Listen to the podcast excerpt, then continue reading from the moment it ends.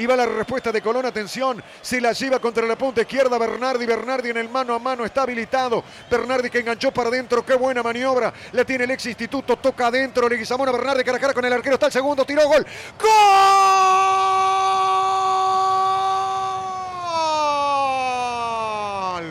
¡Gol!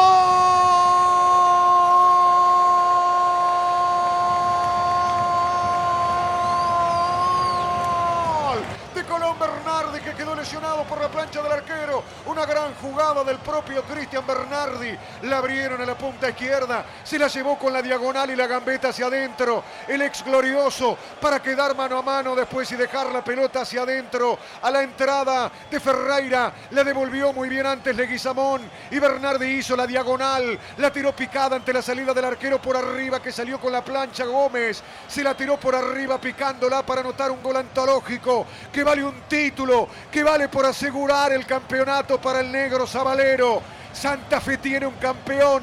Colón a los 27 minutos se pone 2 a 0. Cristian Bernardi en una estupenda definición.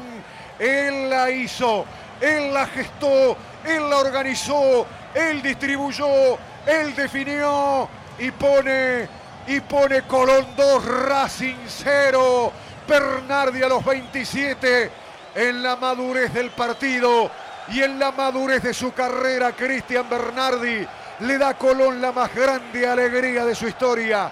Colón empieza a acariciar el cielo del título desde San Juan a todo el país. Gana 2 a 0, 27 minutos del segundo tiempo.